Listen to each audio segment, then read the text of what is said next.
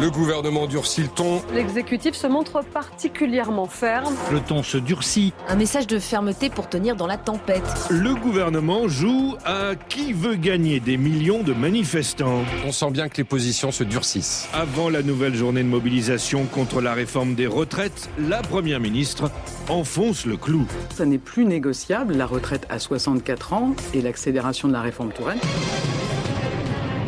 Est-ce que c'est votre dernier mot Mais oui, c'est son dernier mot. Vous êtes sourd ou quoi Ça n'est plus négociable. Plus négociable. Ça n'est plus négociable.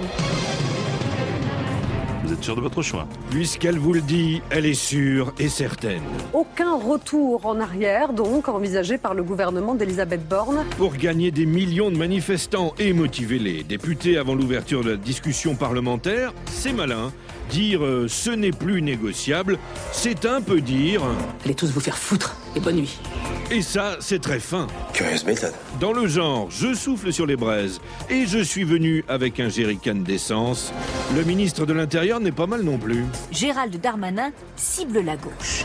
La NUP ne cherche qu'à bordéliser le pays. Une bonne formule. La NUPES ne cherche qu'à bordéliser le pays. Bordéliser Bordéliser le pays.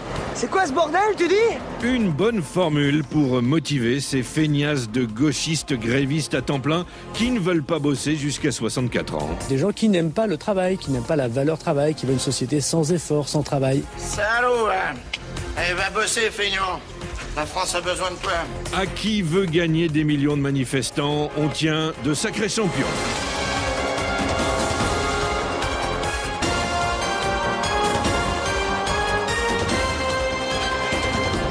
À jouer les tours, il est bientôt 7 heures.